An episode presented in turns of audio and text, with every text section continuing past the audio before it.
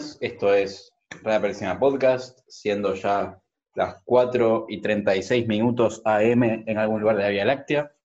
Mi nombre es Agustín Marcel Hayes, me acompaña como todos los días a las 4 AM 036 en algún lugar de la Vía Láctea Joaquín La Cobra Teaser. ¿Qué pasa? O sea, Martín Cabeza de Nago Poyagui, ¿Cómo están habitantes del planeta Tierra? Gonzalo Vilicastro Barsmash, Benvenuti. Facundo Banush Coluxio, Los saludo desde las Islas del Caribe. vive en una piña debajo del mar, y finalmente Ramiro Ramirito Gómez Kelly. ¿Qué tal? Buen día. Bueno, siguiendo como se presentó Gonzalo, tenemos hoy una película del director Luca, esperen porque lo quiero pronunciar bien, Guadagnino, está bien pronunciada, alguien que me ayude, ¿cómo sería? Yo me atrevo a decir que es guadagnino, Ok, pero eh, me meto, meto la duda porque tampoco tengo certeza. Yo traigo la Yo que verdad. tengo, yo que tengo familiares eh, italianos, voy a dar con certeza que es Guadagnino. Se nota que ninguno hizo investigación antes de venir. Yo vengo a enseñarles. Se pronuncia, la tilde se pone como si fuese una palabra grave y se pronuncia guadagnino. ok. Me voy a quedar con Rama iluminarnos. porque lo vi con más certeza. Esta película se llama Call Me By Your Name. Actúan Timothy Chalamet, pequeño joven que la está pegando mucho últimamente con grandes películas como Beautiful Boy, eh, A Rainy Day in New York con Woody Allen y eh, Little Woman. Ahora saca Dune con Denis Villeneuve, así que nada, a expectar de eso. Eh, Luego también actúa este tipo que se llama Armie Hammer, el cual lo odiamos. El podcast tiene odio hacia Armie Hammer debido a que A le dio, voz, le dio voz a Jackson Storm en la película número 3 de Cars 3, así que nada, El único que lo odia es quien habla. odiamos a Armie Hammer. Sí, sí, sí. Esta película, Call Me By Your Name, una película del 2017, ese dato me faltaba, y parte de Italoamericana.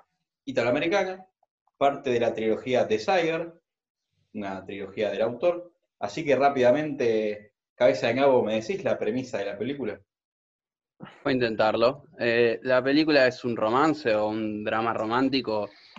Narra el proceso de des- autodescubrimiento y de descubrimiento de, de su amor de nuestro personaje Helio, que es Timothy Chalamet, y Oliver, que es eh, Armie Hammer, que, mm, bueno, Oliver eh, labura para el viejo de, mm, de, de Helio y va a la casa a pasar el verano para hacer temporada ahí en Italia, eh, desde Estados Unidos, no sé bien de dónde. Y bueno, entre estos dos se desarrolla una historia de amor. Desde un pequeño pueblo en Inglaterra, como dice al principio. Ah, Eh. disculpen la mala información entonces. La familia de Helio, residente en Italia durante el verano, eh, con ascendencia yanqui y francesa, familia muy, va- muy variada en etnias, digamos, eh, residiendo en una casa hermosa, hermosa, hermosa en Italia, una finca con una pileta estilo romana, unos árboles Pero- hermosos con un fruto. La verdad que... ¿Ellos eran los dueños de la casa y hospedaban gente? ¿O cómo funcionaba eso? Sí, era tipo su casa de Sí, verano. Y hospedaban gente ahí también. Hospedaban estudiantes del viejo, que era profesor, si no me equivoco. Sí. No hospedaban, estaban, estaba haciendo una pasantía Oliver y cada año llevaban a, a un pasante distinto. O no sé si pasantes, pero, pero iban a trabajar. Un datito que quiero tirar. En muchas escenas de la película se rodaron realmente en el pueblo de Crema, Italia, que es ahí nomás de Milán, que este lugar es donde nació el director Guadagnino eh, y actualmente donde viven sus padres. Un datito de color pequeño. Bueno, una película en la cual he leído, eh, y yo tomo bastante una experiencia sensorial eh, linda, porque las, las tomas son, son muy lindas, Italia es muy linda, los colores que utilizan, eh, la ambientación en 1983, si no fallo. Sí, Eh, los exteriores son para mí lo más lindo a destacar de la película. Mm, La realidad que un, un trabajo de exteriores que, que llama mucha atención, tanto en la finca como en, en la ciudad en Italia, es como una, una experiencia muy, sensorial muy linda, pero también tenemos muy fuerte en la película el desarrollo de nuestros dos protagonistas, que a lo largo de la película es un camino, ¿cómo decirlo?, impresionante de, de autodescubrimiento y, y un camino de realización. eh, pero al fin y al cabo un camino, porque como vamos a ver al final, las cosas no son para siempre. Así que, ¿qué opina de esto, Cabeza de Cabo? Eh, bueno, me parece pertinente continuar con que es interesante, o por lo menos me llamó la atención a mí, eh, que el, conflicto de la película es totalmente interno de los personajes, no hay ninguna amenaza externa. Todos los padres, los amigos, todos los bancan, nadie, le- nadie, o sea, no sufren discriminación por su homosexualidad para nada, los padres eh, lo apoyan, el conflicto es puramente interno. ¿Puedo comentar algo? Sí. Que a mí lo que me parece de la película es, no es- o sea, obviamente sí, es una, es, es una columna clave de la película, pero no sé si se trata tanto de la homosexualidad de ambos, sino también del romance, del amor entre ellos. O sea, la película te muestra que el protagonista, Timo, en realidad creo que ambos dos también están con otras mujeres, y eso no es tampoco el centro de la película, sino sí la relación entre ambos dos y, y su romance, cómo se va desarrollando. Pero no me parece Sí, que sí. sea un, no me parece que sea un estandarte de la película de desarrollar los problemas que pueden conllevar la homosexualidad en la sociedad.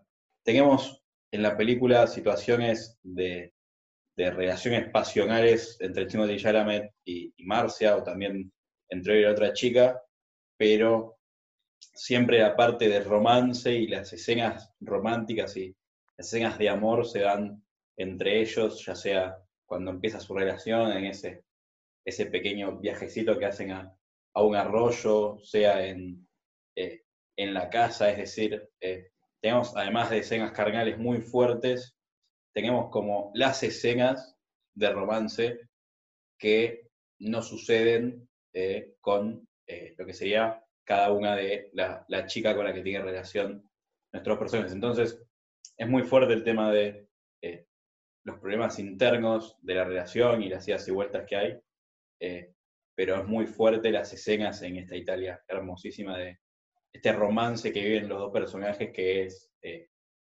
impresionante. Es- está, está mostrado de una forma que, que te impacta con, con escenas que van más allá de, de, de lo cursi en, en las películas. Muestran un, un romance muy crudo y muy, eh, muy cotidiano, quiero decir. La película la sentí muy cotidiana, eso me llamó mucho la atención.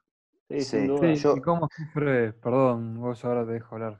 Eh, cómo sufre cuando lo dijiste el romance ese tan real, el personaje de Timothy, como que no es solo romance, diversión y disfrute, como que el chabón se va y él la- lo extraña y la pasa mal, eh, no se entiende bien con él mismo ni con el otro y también como que se, se- se desespera. Eh, eso es muy crudo. y Sí, sí. Y te lo muestra en el final también eso. Sí. Que es- se entera que se casa y eso lo, lo mata.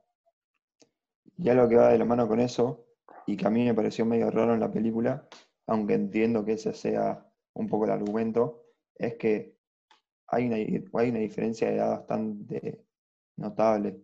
Si, si mal no, si no me equivoco, creo que Timothy tiene, tiene 17 en la película y 17. sí. Oliver, y Oliver 24, una cosa así. Entonces, esa 26, diferencia de quiero edad, decir. Disculpame Bueno, la diferencia. claro, algo así. Y esa diferencia de edad se nota, no solo obviamente físico y, y con experiencia, sino que también Timothy capaz que es su primer amor y el otro nada que ver. Entonces por eso lo siente más. Ahí, ahí va, va Rama. No, yo lo que quería decir, que me gustó, que no, no pude meter bocado antes, me gusta como toda esta parte de, de descubrimiento de sus gustos, de su inexperiencia, de, conocer, viste, cómo es el, tema de empezar a, relacionarte con tu sexo, con el otro sexo. Em, creo que uno de los mensajes más importantes es que da de esta juventud, quizás, em, en los 80, pero igual siendo juventud y experimentando y no cerrándose en los prejuicios quizás propios de la época. Y a mí me hizo acordar un poco, no sé si la vieron, el personaje de Helio a, a Otis de Sex Education. Como los dos flacos, jóvenes, introspectivos ahí, en pleno despertar sexual, experimentando y sin saber todavía qué, qué les gusta. Ahí Sí, sí, comparto. Mm. Está muy fuerte el tema de también el problema que tiene Helio mismo en su parte como introvertida, metido en la música. eh, vemos al principio con problemas eh, de relacionamiento con las otras personas que están dando vueltas, que lo ves a Oliver todo copado jugando al vóley y boludeando, está como Helio ahí que se queda quieto, no, no, no, no está muy bien ahí en temas de relaciones personales. Entonces, mucho el personaje y su desarrollo también es eh, ir él abriéndose, ¿no? Eh, imaginar esta relación. Y es fortísimo también al final con, en esto que decíamos de los años 80 y para los prejuicios que había y lo que decía Poja, no había, no, en la película no muestra ningún impedimento, por así decirlo, ningún prejuicio externo. La comparación con el padre, cuando el padre le cuenta que, que le pasó en su juventud, tuvo una misma relación con un amigo.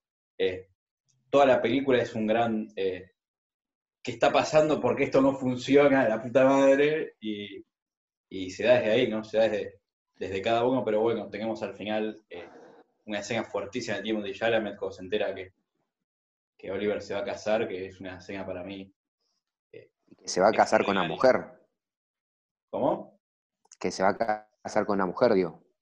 Sí, Yo, yo creo que eso genera también im- impotencia de, de, como no, hacer lo que vos quieras de verdad y no lo que te exige la sociedad, quizás. Pero capaz que eso era lo que quería. Y lo de Timothy era solo probar. Puede ser también, sí. No, no, no lo deja claro.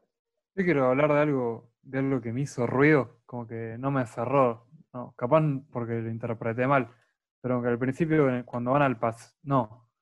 ¿Vieron, ¿Se acuerdan de la escena de la, de la fuente? Que Timothy medio que se le declara al chabón, que como que iban de un lado a otro, esa escena es excelente. Y filmado y como se iban escondiendo y moviendo la cámara y aparecían de vuelta. Y el otro después como le corta el mambo, le dice olvídate de esto y no me diga más nada. Y ahí Sí. ya había pasado la escena del vóley, que le quería hacer masajitos. Y al final Timothy le dice, ¿por qué no me, no me diste una señal? Y, te dije, y el otro dice, sí, te, te quise hacer masajes en el vóley y no te acordás. Y eso había sido antes, y después el chabón le cortó el mambo, como que, como que hay un pero de guion, me parece. Para mí va por el lado de que, si bien es algo que los dos quieren, en un momento ellos se dan cuenta que, que sería incorrecto, entre comillas, ¿no? Siendo este que va a trabajar con el padre y, y no sé, estos prejuicios que decíamos antes de, de que es bastante mayor encima, y no sé, para mí va por ese lado. Sí, pero después da a entender que la escena del vóley fue una indirecta para el chabón, pero había sido antes de cortar el mambo. No, por no, eso no, ya sé. Como que le muestra en realidad qué es lo que siente, pero como que también se dan cuenta de que, de que en realidad no sería lo correcto, entre comillas. Sí, pero yo igualmente adhiero a, a esa controversia y noté otra que también me llamó la atención, em, que es que al principio, o sea, durante el desarrollo de la película, supongo que me habrán acompañado en esta deducción de que la madre parece saber, parece ir dándose cuenta de la relación bastante más que el padre, y de hecho, eh, en, yo en un momento, sin palabras, la madre nunca dice nada, pero yo tenía la certeza de que la madre sabía. La madre había invitado a, ce- a cenar a Marcia. Eh, Cuando se van al pueblo, sí. Cuando, claro, cuando Oliver y, y Timothy se- y, y Elio se van de vacaciones, la madre invita, cuando están yendo en, en el bondi, la madre invita a Marcia y le dice, trae a tu amiga, no sé qué. Y uno, ah, lógicamente, asume que la madre le cuenta a Marcia, eh, acto seguido, ellos vuelven del viaje y Marcia se lo cruza a, a Elio y le dice, está todo bien, te entiendo, amigos para siempre, dicen. Y sobre el final te dicen que la madre no sabía, que era el padre quien sabía. Para mí, a lo que se refería era a que el padre había tenido una relación con un amigo, no a, a lo de Timothy. Ah, puede ser. Ah, puede ser, Yo, tendría yo que también, rever la yo- escena. yo pensé ser. lo mismo que vos, ¿eh? Eh, y pensando llegué a esa conclusión. Yo Puede ser, duda. Tendría que reverla, la verdad. Sí, para mí le dice que la madre no sabía lo del, lo del padre, no lo de Timothy. Sí, Puede a ser. mí también. Sí, tiene más sentido ahí. Esa escena final con el padre, la mencionó el gordo recién, es espectacular. Es increíble. Eso quería. Son, son tres minutos sin música, ellos hablando al costado de, de un fuego, o no me acuerdo qué tenían, La biblioteca. y el padre diciéndole que es normal sentir dolor después de una experiencia amorosa tan intensa, pero que le dice que no, que no reprime ese dolor, porque ese dolor es bueno, porque te hace acordar esa alegría que vos viviste. Ese mensaje me pareció fantástico. Williams, ¿puede ser? Sí, se parece a No, Joaquín a, Phoenix. a Joaquín Phoenix, yo lo vi parecido. Robin Williams. Robin Williams. Ni un poco Para mí lo es una mezcla. parecido, ¿eh? Ni uno. Para mí es No, una no. mezcla de los dos, ahora que lo dice Yo Tyler. coincido mucho con el Tigre, me parece bastante parecido a Joaquín Phoenix. Es Michael Stuhlbarg. eh, un tipo con trayectoria desconocido. No, no, no me quiero hacer el snow, yo no lo conocía, pero haciendo research, evidentemente es un tipo muy conocido. Yo lo busqué porque pensé que era Joaquín Phoenix en el medio de la película. Es parecido, Sí, tiene rasgos similares. Quiero volver a rescatar esta escena con el padre, esos tres minutos, que para meter una cosa más. Para mí esa escena con el padre es como... El padre, esa escena con el padre es como en el guion, un pase al medio, al arco, para que después Timothy Chalamet con la última escena patee solo y meta el gol, con esa escena de él llorando eh, en Ayúdame Poja, eh, cuando están las velas atrás, Hanukkah, Yom Kippur, en la cultura judía, que es esa, esa festividad. Nah, me mataste, bro. Te maté, ok. Feliz Hanukkah Eh, se dicen.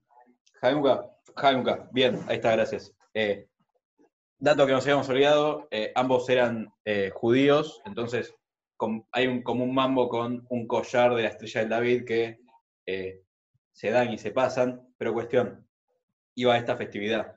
Esta escena final con las velas de fondo, me, me acordé por las velas, que saludan, o sea, Oliver llama para decir feliz Hanukkah y, y Timothy Chalamet eh, se entera de, de que Oliver se va a casar y se queda mirando eh, como en una mesa así sentado y, y se queda mirando con las velas atrás y le empiezan a caer lágrimas y vos decís que termine acá, porque me quedé genial. Sí, sí, sí. Termina y te ponen los créditos mientras llora y me pareció algo genial. Para mí así se termina la película. Fíjate el contraste que toda la película cuando estaba Oliver con él era verano y te mostraban agua todo el tiempo. Están en la pileta, en el arroyo, en el río, en el mar, todo el tiempo agua y en el verano. Y en esa última escena que está sin Oliver, está en invierno, el dado de la chimenea con fuego. Eh, algo, no sé, capaz era la-. Algo hay. Para algo mí va a la columna de Poja y es eh, la mejor escena de la película, pero bueno, es de la columna. Eh, bueno, ya que Antes- Rama A mí me se, spoilea se- se me hizo incómoda de ver a mí. Antes de la columna quería decir algo. Y quería dejar de tirarle un poco de flores a la película, porque a mí, a pesar de que me gustó mucho y me, me gustó verla, me encantó, me pareció que fue larga al pedo. Fue demasiado larga y la podrían haber hecho un poco más corta, llegaban al mismo objetivo y no te tenían dos horas y media eh, dando vueltas en la película. Sí me encantó la ambientación, me encantó cómo está filmada, me encantó el lugar, me encantó la relación entre los dos, pero me parece que podrían haber acortado cosas que no daban, que no llevaban a ningún lado. Es que yo por lo que leí no soy, se sabe que soy el menos experto, pero como que este tiende a ser el ritmo que lleva el, el director en sus películas. Y, Yo- y es un, es un ahí- poco lo que decía el gordo al principio, como que lo que te intenta mostrar es esta experiencia sensorial y llevarte por todos lados mostrándote la Italia, la relación de la familia, la casa por adentro, todo. yo ahí Eso lo entiendo, pero igualmente es, es una película larga. Dos horas. 36, creo Ahí- que dura una cosa así. Ojo, yo ahí acompaño a Ramerito, Menos. tampoco es la primera película de director que veo. Por lo que leí, hay una frase que, que es contundente y que es perfecta para vos, niño, niño Hollywood Transformers, es una frase en un lugar decía, el ritmo del director no es para todos. Eh, y no creo que pase con este director nada más, pasa con muchísimos. Y yo para mí la película, comparto, para mí es larga, porque yo capaz no, es la primera película Y del son, director. son planos muy largos. Sí, y eso, pero eso que mis cines favoritos es como, son como los planos largos. Igualmente me pareció larga, pero no por un tema de plano, sino por un tema de cosas que pasaban. Para mí, puedes meter un par de cortes, eh, cosas que no me, no me parecieron relevantes. eh, no por los planos, cabe, cabe destacar eso. Para mí el ritmo de la película y los planos son perfectos. Para mí sería más corta por otra cosa. Yo creo que eh, no deja de brillar por ese dato. No, no le sacaría No, no. ningún crédito por eso. No, no, yo no quiero decir eso. es más, yo solamente le tiraría flores por eso. hasta. No, yo al revés. Desde mi lado, y yo creo que hay bastante gente que ve las películas como yo, y capaz se puede haber hecho un poco largo. Hay un momento que al final ya decías como, bueno, dale. Se puede decir que la ves mal. No me voy a meter, pero se podría decir. Para mí la idea del director era mostrar muchas escenas de, de los dos compartiendo y, y mostrarlos como libremente a ellos como son. Para mí va por ahí. Primero contestando a, lo que se viene hablando, no me pareció una película lenta, la verdad. Eh, sí entiendo que, que es la, que es eh, que quizás el, el objetivo, como vos dijiste, Bruno, se queda claro desde un principio. Eh, es una historia de amor y es un desarrollo constante de autodescubrimiento y de la relación de ellos. No me parece que haya cosas de más. Quizás el género puede ser que aburra un poco. Y después, por otro lado, es una adaptación de un libro. Y sí, yo también comparto en que hay cosas que, que son muy de la novela, como por ejemplo la- el nombre de la película, el Call Me By Your Name, no entendí la relevancia en, en la trama. Eh, me pareció un poco narcisista también que se llamen por sus propios nombres, no, no, no, no me pareció romántico, me pareció raro. Eh, pero creo que, que viene de que es una adaptación de un libro. Claro. Sí, sí. Yo también te quiero contestar.